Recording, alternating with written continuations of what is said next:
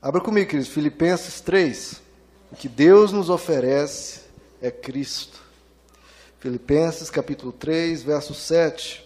Para mim era lucro, todos os meus grandes sonhos, tudo que eu achava maravilhoso, passei a considerar como perda, por causa de Cristo.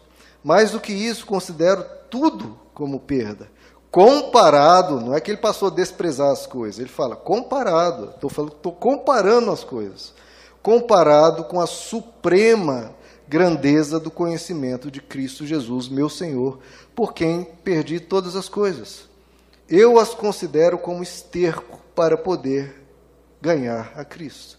Então ele fala, tudo no mundo que ele ficou pequeno. Depois que eu conhecer Cristo, a plenitude dele, a sabedoria dele, a riqueza que há nele, tudo ficou pequeno. Tudo virou nada comparado à suprema grandeza de Cristo.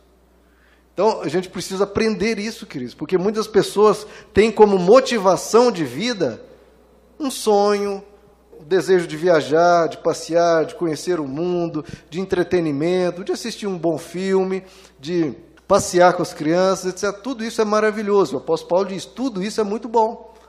Mas tudo isso na vida do cristão que entendeu quem é Cristo fica pequeno comparado à suprema grandeza de quem Cristo é, daquilo que Cristo produz em nós. Ele dá uma vida plena, uma vida em abundância.